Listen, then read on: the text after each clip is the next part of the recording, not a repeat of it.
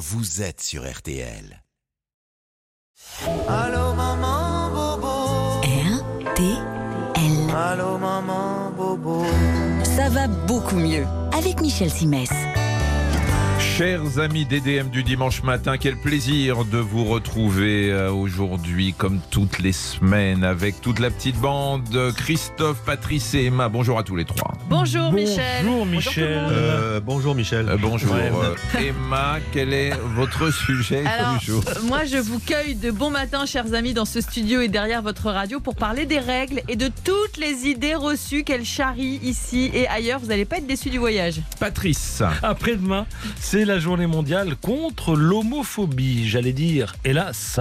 Parce que si cette journée existe, c'est que le problème n'est pas réglé. Alors chez nous, comme ailleurs dans le monde, hein, et parfois de manière plus dramatique encore. On va essayer s'attarder sur le sujet à travers la trajectoire d'un danseur flamboyant accessoirement homosexuel, j'ai nommé Rudolf Nureyev. Coach Cricri.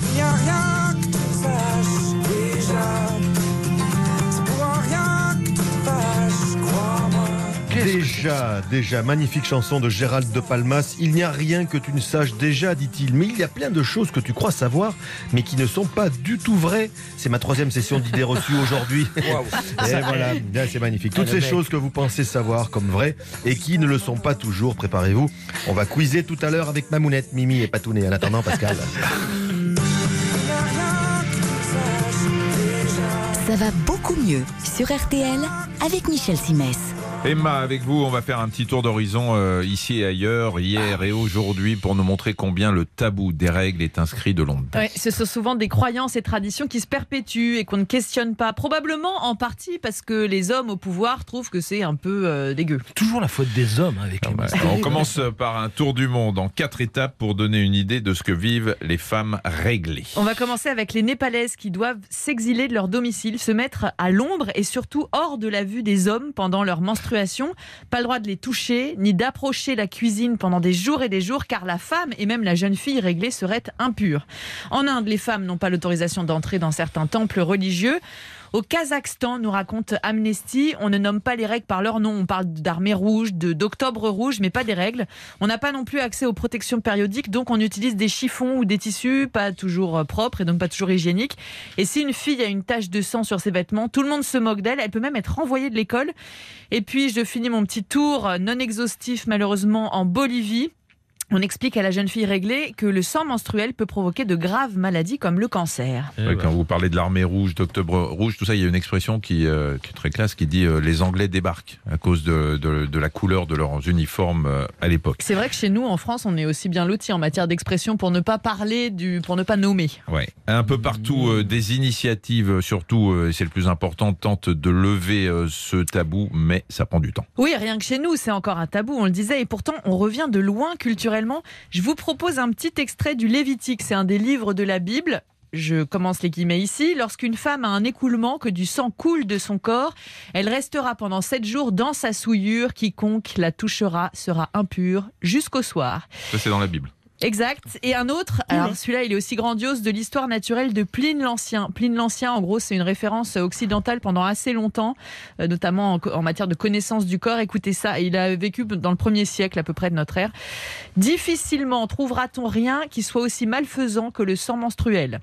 Une femme qui a ses règles fait aigrir le vin doux par son approche, en les touchant frappe de stérilité les céréales, de mort les greffes, brûle les plants des jardins, les fruits de l'arbre contre lequel elle s'est assise tombent, son regard ternit le poli des miroirs, attaque l'acier et l'éclat de l'ivoire, les abeilles meurent dans leurs ruches, la rouille s'empare aussitôt de l'airain et du fer, et une odeur fétide s'en exhale, les chiens qui goûtent de ce sang deviennent enragés, et leur morsure inocule un poison que rien ne peut guérir. Vous vous rendez compte quand même le truc belle idée. Il n'y avait pas de pas féministe là-bas à l'époque. Non, on hein. n'était pas encore là, oui. Alors, euh, les idées reçues se sont succédées. On va avoir droit à un petit quiz. Attention les garçons, parce que là, je suis pas sûr qu'on soit très bon. C'est parti. Normalement, la première, vous allez vous en sortir. Est-ce que la femme réglée fait tourner la mayonnaise?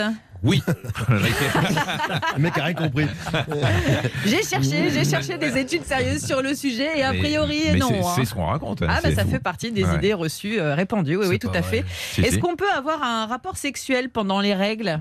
Bah, Bah, ça empêche oui, pas, ça oui. empêche pas, bien sûr que c'est possible. Alors ça n'empêche pas, sauf que certaines femmes euh, n'aiment pas ça Bah, parce oui. qu'elles se sentent pas très à l'aise. Bah, vous avez tout dit. Si tout le monde en a le désir, oui. En revanche, il faut pas oublier la contraception parce que si le risque de tomber enceinte est faible, bah, il existe quand même. Michel vous dirait qu'on ne tombe pas enceinte, donc hein, Michel. Oui, je- on a une grossesse. On a une Débuter une grossesse. voilà. La femme qui a ses règles est ronchon. Vrai ou faux? Alors, Alors, attendez, si attendez, Ah, attendez, j'en étais attendez. sûre. Ouais, Non, les garçons, attendez. attendez avant de répondre parce que je vous vois venir. Ah, je suis dans les starts. Il peut y avoir des modifications hormonales qui modifient quelque peu l'humeur de la dame Oh, qui le coin, se oh, le retrouve coin, parfois coin. même avec des petites douleurs qui et c'est tout à fait compréhensible. Regardez-moi les peu. pincettes et les pincettes. Mais, non, Alors, mais oui, il je pense les que ennuis, Michel, surtout, hein. je pense que c'est vrai, puis ça se justifie pour toutes les raisons que Michel donne. Euh, Vous avez le droit d'être de mauvaise humeur, un Vous peu êtes malade. mignon. Je crois qu'on va tous pouvoir rentrer chez nous tranquillement. Ouais, vous êtes très mignon. Euh, en fait, on associe davantage les sautes d'humeur et les sensations de mal-être au syndrome pré-menstruel. Et comme son nom l'indique, il, il intervient plutôt avant les règles, quand le taux d'hormones s'effondre du fait de l'absence de fécondation. Donc une femme ronchon pendant ses règles, ça se peut, mais c'est pas forcément lié à ses règles. C'est-à-dire qu'un collègue lourdingue et ses blagues pourries, par exemple, ça Bien peut. sûr, ouais, et il n'y a non. pas de message subliminal Pourquoi à ce que je viens de dire. hein, pas du vous tout. regardez Christophe Pas du tout. Non, En tout cas, il la faut pas occulter cette possibilité et l'excuse des règles est bien pratique parfois. Euh, je vous ai vu lancer des clins d'œil parfois, mais c'est pas toujours le cas. Le sang des règles peut tirer vers le bleu, c'est vrai ou c'est Vers le- le bleu, bleu, la, la couleur couleur bleue, bleue. La Oula. couleur bleue. Je, je dirais que oui, parce que si vous nous posez la question, c'est que c'est Bah oui. oui. Hein Allez. Et non, c'est pas vrai. C'est ce que les pubs Mince. pour protection hygiénique vous ont peut-être laissé Ah bah penser oui, oui, oui. pendant Ah, mais des non, mais c'est pour voir. La Ah là là. pudeur de montrer ce sang c'est drôle, rouge. c'est- c'est drôle qu'ils Oui, mettent- du bleu au lieu du, Ouais, du rouge. Tout à enfin, fait. Eux-mêmes sont victimes de cette discrimination. Et ça fait très peu de temps qu'il y a eu une première publicité qui a mis en scène pour des protections euh, périodiques. euh, Il y, a, il y a vraiment quelques Ah années, ouais. il n'y a pas longtemps, du rouge. Donc non, hein, le sang est rouge, plus ou moins foncé. Il peut parfois être plus brun quand le sang met du temps à s'écouler et qu'il s'oxyde au Oui, passage. Voilà. Ça forme des cailloux. Euh, des petites brèves, euh, Christophe. Ouais, moi j'ai un mot, Michel, pour, pour sans transition. Qu'est-ce que c'est que la jargonaphasie L'incapacité Ah ah. jargonner. jargonner, Alors c'est- presque ça. L'impossibilité de- d'articuler. Non, c'est l'impossibilité de parler normalement et de dire des choses qui ont un sens. Une personne atteinte de cette maladie Ah, c'est- psychiatrique C'est vous proférera des mots, des expressions, des sûr. phrases inappropriées euh, ou in- inintelligibles. Euh, généralement, le malade ne se rend pas compte hein, qu'il mêle les mots et les syllabes, qu'il invente quelquefois des syllabes qui n'existent pas, et ça rend son discours complètement incompréhensible. Voilà. Merci Coach Cricket. On se retrouve dans quelques instants euh, dans la partie 2 et on va parler euh, d'homophobie euh, et de Nourrier. Ça va beaucoup mieux sur RTL. Avec Michel Simès. Michel Simès sur RTL. Ça va beaucoup mieux.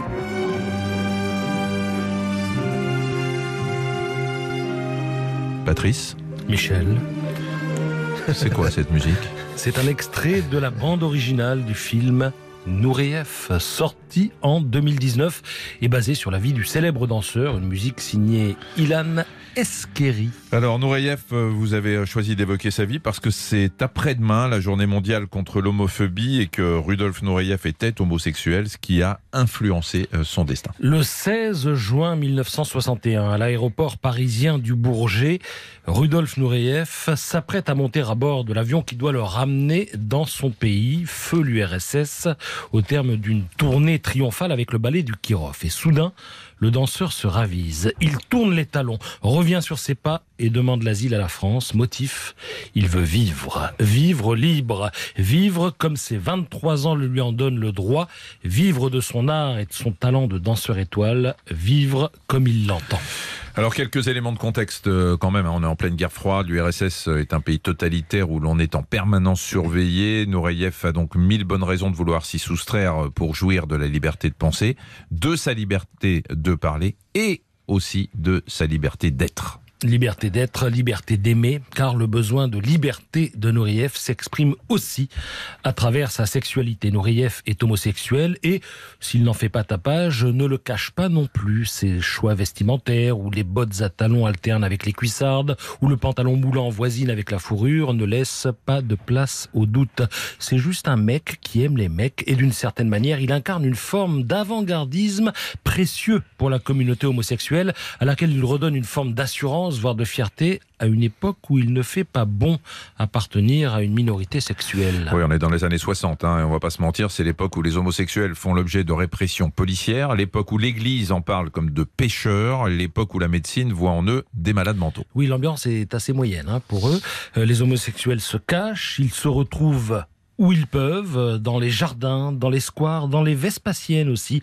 Ça peut vous étonner, mais c'est une réalité dont on trouve trace dans la littérature française. Ainsi, Roger Perfit, euh, qui reconnaissait aimer les garçons, euh, écrit-il que dans les Vespasiennes, eh bien, il payait peut-être un tribut de reconnaissance pour un organe autre que la vessie. C'est bien dit.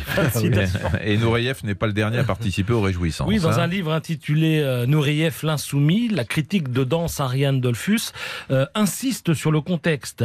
Nourieff prend des risques parce que le lieu est étroit, que la police fait des rondes et que de nombreux voyous viennent casser du PD. Voilà ce qu'elle écrit. Oui, parce que c'est comme ça qu'on parle à l'époque. Oui, il faudra attendre le mois de juin 1981 pour que l'homosexualité soit officiellement dépénalisée. Oui, 81 par Gaston Defer, alors ministre de l'Intérieur de la, la gauche de Mitterrand, parvenu au pouvoir un mois auparavant.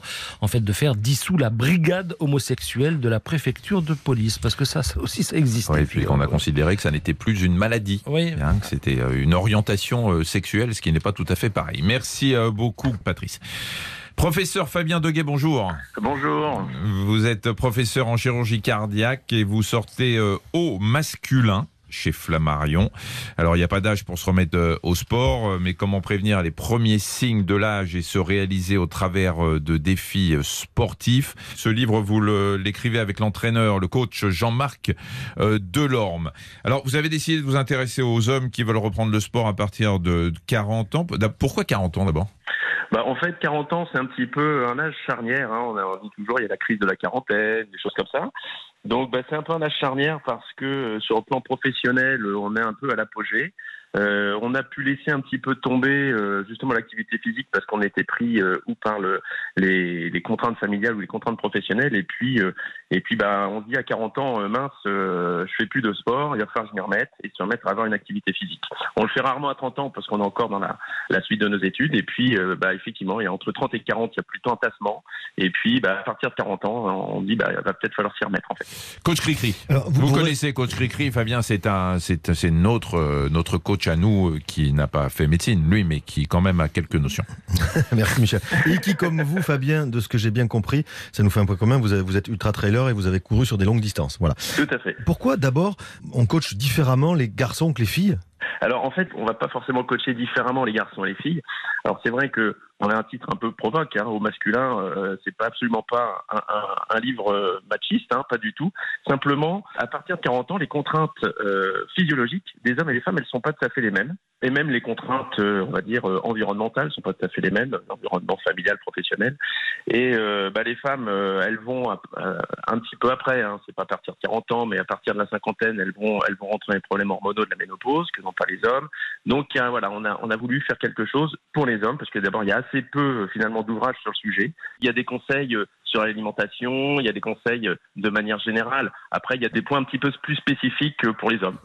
Et alors, vous parlez de la quarantaine, c'est aussi une période pour, euh, pour certaines disciplines qui peuvent euh, correspondre à de la performance. Je, alors, je disais tout à l'heure que vous êtes ultra, tra- ultra trailer et que vous courez, vous savez courir longtemps. Il y a pas mal de coureurs qui gagnent ce genre de course qui ont plutôt 35-40 que 25-30. Absolument. Vous confirmez? Ouais, tout. Alors c'est vrai on, on, parle, on parle de la maturité cardiaque. Je ne sais pas si c'est vrai, si ça veut dire quelque chose, mais euh, il y, a, y a un vrai phénomène qui montre on, est plutôt plutôt âgé quand on gagne ce type de course que plutôt plutôt jeune. Effectivement, euh, quand on est jeune, on est plutôt dans de l'explosif, dans du sprint, dans des distances courtes, des 10 km, etc., qui sont quand même, il faut le dire, un peu plus traumatisants euh, sur le plan articulaire et musculaire que quand on va partir, même sur, même si un 50, 60, 70 km, ça fait un peu peur, sur du trail, c'est moins traumatisant qu'aller faire un marathon, on va aller chercher euh, plus un chrono. Dans le livre, on propose des disciplines qui permettent quand même de pouvoir faire de l'activité physique longtemps sans se blesser, ça va être ce qui est porte-portée, et puis effectivement, comme le vélo, la natation. Mais c'est aussi euh, préserver ses articulations. Un moyen de les préserver quand on aime courir, bah, c'est passer sur du trail où on va être sur des, sur des terrains qui sont plus meubles et qui sont moins traumatisants pour les articulations. Merci beaucoup euh, Fabien euh, Deguet. Vous avez remarqué euh, que Patrice n'était pas du tout concerné, pas intéressé, puisqu'il n'avait absolument aucune question. Je rappelle la sortie de votre livre Au masculin, sport, santé, bien-être après 40 ans. Le coach sportif et le médecin vous accompagnent. C'est avec Jean-Marc Delorme. Et c'est chez Flammarion. Merci euh, beaucoup euh, Fabien. Merci. Merci à vous. Euh, Emma, un petit mot? Est-ce que vous savez, euh, tiens Patrice, ce qu'on appelle la cinétose? Patrice La cinétose. La cinétose. Patrice, vous êtes là Non mais va- j'ai- j'ai été tout oui pendant Oui, toute oui, oui. Il a l'interview. pris des notes, j'ai vu, il a pris La plein de notes. c'est la quand on va au cinétose. cinéma. La cinétose, que- euh, c'est un. je- je- Cinétique, je- euh, c'est le- savoir avec cinétique C'est ou pas répondrai- c'est la multiplication de quelque Je chose. répondrai non après. Bah oui, Hein c'est pour ça, vous avez vu, je... Ouais. Bon bah allez-y quoi, Michel alors du coup. La cinétose, c'est le mal, euh, le, le mal de cœur. euh, Par exemple, vous êtes en voiture. Ou, Ah, euh, Ouais, le mal des transport, transports en fait. hein. Rien à voir avec ce que j'ai dit. Non, hein. rien à voir. euh, Ciné, le mouvement, tose, euh, bon, bah, l'affection médicale. Alors souvent, ça se traduit, comme disait Michel, par la nausée, le mal de cœur. Ça peut aussi passer par des maux de tête, une hypersalivation, une fatigue, des sueurs froides. C'est lié à une difficulté, je crois, hein, vous allez me confirmer ça, cher euh, médecin ORL que vous êtes, pour le cerveau. oui, donc cher- oui, difficulté. mon astre. Ah, brillant, éblouissant et merveilleux. Euh, donc, difficulté pour le cerveau à traiter deux infos contradictoires. Les yeux qui Ouais. voient défiler le paysage et le vestibule qui gère l'équilibre dans l'oreille interne. C'est à peu près ça?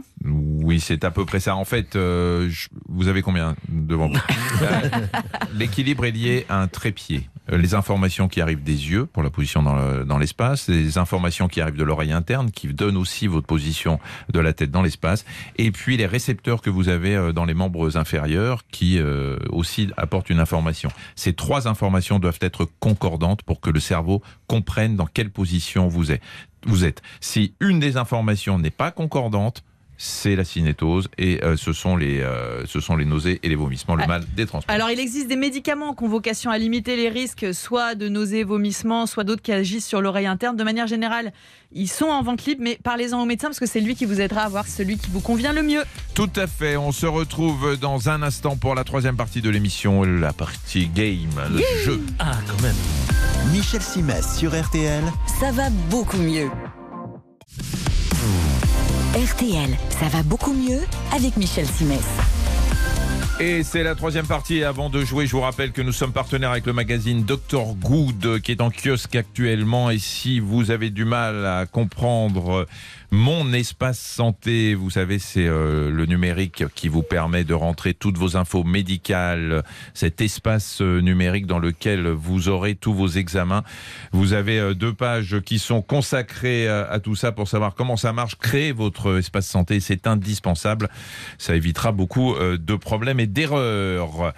Tout ça, c'est dans Dr Good en kiosque actuellement. Les amis, nous allons jouer. Nous allons jouer avec Benoît. Bonjour. Bonjour Michel.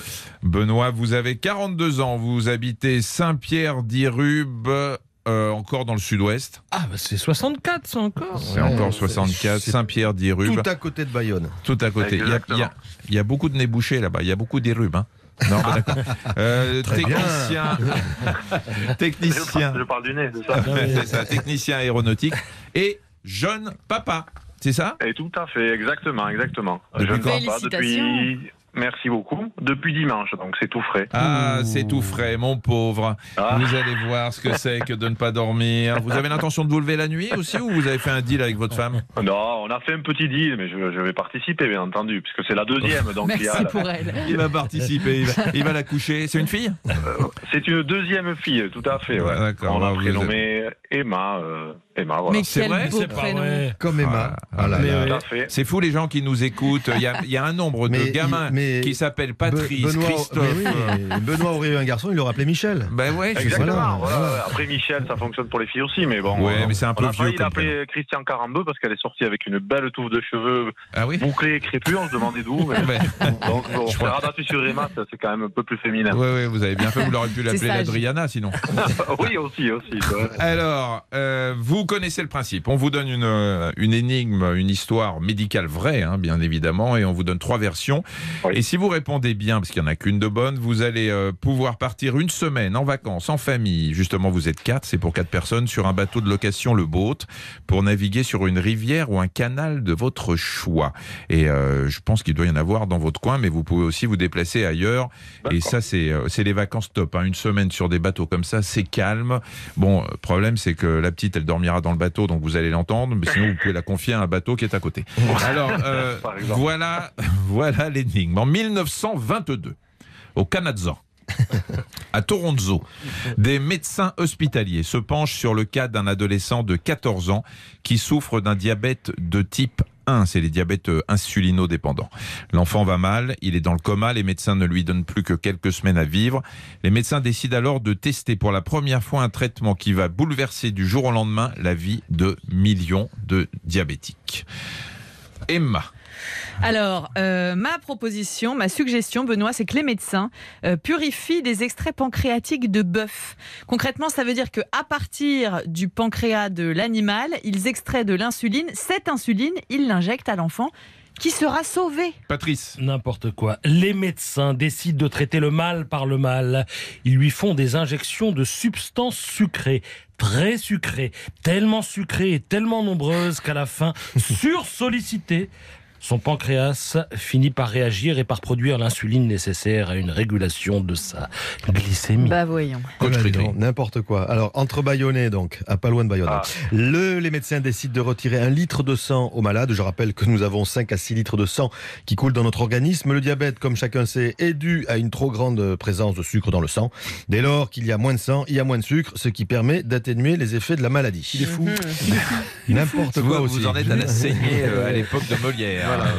Mais euh, pardon, on va pas aider euh, Benoît, bien évidemment. Donc Benoît, je vous rappelle, il y a trois versions. Les médecins vont purifier des extraits pancréatiques de bœuf et euh, ils extraient de l'insuline. Donc ce serait les débuts de l'insuline. Euh, Patrice euh, en fait des injections de sucre puisque le gamin souffre de sucre. d'un excès de sucre, on va très logiquement lui injecter le mal par le mal, on va lui injecter plus de sucre pour être sûr que son pancréas va démarrer et sécréter son insuline. Et pour Christophe, bah, quand vous avez trop de sucre dans le sang, on vous enlève du sang, donc il y a moins de sucre. Hein C'est quand même quelque Ouais, chose. un peu moins de sang. Voilà, il y a un peu moins de sang, mais il y a un peu moins de sucre. Euh, laquelle élimineriez-vous? Euh, je vais éliminer euh, euh, la Patrice, c'est la deuxième réponse. Comment se fait-ce Oh, Bien joué, bien je- joué, je- Benoît. Je sais pas, je suis pas médecin. On vous rajoute du sucre parce que vous en avez trop. Bah, vous aviez bien fait, il en reste deux. Pensez à votre Voilà. fille, surtout Benoît. Et donc voilà, je suis désolé hein, pour le, le- le- la solidarité du Sud-Ouest, mais je, je vais, je peux pas faire autrement euh, que de choisir Emma. Vous Bravo. pouvez pas faire autrement, bravo, Bah Benoît. oui. Ah super, Et merci. c'est ça, Emma. C'était le début de l'insuline. C'est ça, exactement. Les médecins ont en effet utilisé de l'insuline extraite de pancréas de bœuf. Euh, alors, à la suite de ça, comme la demande a été très forte, les chercheurs se sont associés à des laboratoires pharmaceutiques pour assurer l'extraction d'insuline à plus grande échelle. Et dans les années 80, les choses ont changé. La molécule a été produite dans des bioréacteurs par des bactéries génétiquement modifiées. Il s'agit à ce titre du premier biomédicament de l'histoire, figurez-vous. Et Patrice, vous aviez un complément en tant qu'historien. Oui, non, c'est-à-dire que les quatre médecins qui ont tenté et réussi donc le coup du pancréas de bœuf euh, ont breveté euh, leur découverte, mais n'ont pas souhaité être indemnisés pour cela. Et par ailleurs, quelques mois plus tard, deux d'entre eux ont reçu le Nobel de médecine. L'un s'appelait John MacLeod, l'autre Frédéric Banting. Et ce dernier qui avait 32 ans à l'époque, hein, 32 ans, reste à ce jour le plus jeune lauréat euh, du Nobel. Et ça, c'était vraiment une très très grande avancée euh, thérapeutique. Benoît, je vous rappelle que vous avez gagné une semaine pour quatre sur un bateau de location Le Boat. Et Avec vous, Emma, et vous, votre fille. avec Emma, votre fille, et vous allez avoir besoin de vous reposer, Eh ben, comme vous le savez, puisque vous en avez eu déjà une première. Merci beaucoup. ouais. Merci Benoît et, tout, euh, et, et- et toute notre amitié à tous les Bayonnais et tous les gens du coin là-bas. Bien évidemment, ça fait du monde, mais c'est toujours bien, ça fait toujours des auditeurs en plus. Merci beaucoup Benoît Merci à vous. et, et bonnes vacances. Patrice, Euh, oui, Michel. Oui, Non, euh, mon médecin m'a donné trois jours pour arrêter de boire. Donc j'ai choisi le 12 juillet, le 28 août et le 9 septembre. Ouais, ça c'était pas de vous ça. Oui. Euh, non, c'est une vanne. Ouais, c'était- Non, mais elle est bien quand même. hein, Ouais. Non, moi, je voudrais parler de cancer, en fait. Euh, Figurez-vous qu'il y a deux jeunes femmes, Jessica Calvo, qui est médecin pathologiste, elle est spécialiste de- du diagnostic du cancer, et Géraldine Sion, qui est une ancienne infirmière en oncologie. Elle participe au raid Dalmatie Trophy en Croatie pour le compte de l'association Vivre comme avant, qui regroupe des anciennes patientes guéries du cancer euh, du sein et qui s'occupe de patientes atteintes de ce cancer. Elles vont à leur rencontre, elles les aident, les accompagnent dans leur parcours de soins. Et pour soutenir cette initiative et leur projet, Jessica et Géraldine organisent dimanche prochain, le 22 mai, sur la plage, la belle plage du Mourillon à Toulon, à partir de 10h du matin, un événement sportif et gourmand. Vous pourrez courir, vous pourrez faire du yoga et vous pourrez bruncher avec la délicieuse cuisine du jeune chef David, l'artisan du goût, qui est un chef local qui est vachement bien. Euh, vous envoyez un texto au 06 11 51 19 41 pour vous inscrire et participer à cet événement. Vous aiderez cette association qui s'appelle, je rappelle, Vivre comme avant pour aider les femmes atteintes de la maladie du cancer. Voilà. J'espère qu'ils sont plusieurs sur le téléphone parce qu'avec le nombre d'auditeurs qui sont texto, dans le coin, bien. vous rappelez le numéro doucement, euh, Oui. Christophe? 06 11 51 19 41. Et vous me le rappellerez à la fin de l'émission, comme ça les gens ont le temps de prendre un petit papier et un petit crayon. On se retrouve dans quelques instants, justement pour entendre coach euh, Cri-Cri sur euh, les idées reçues euh, autour du sport, mais ça concerne Oui. la femme, Entre autres. entre autres. Qui ça? Ça va beaucoup mieux sur RTL. Ça va beaucoup mieux sur RTL avec Michel Simès.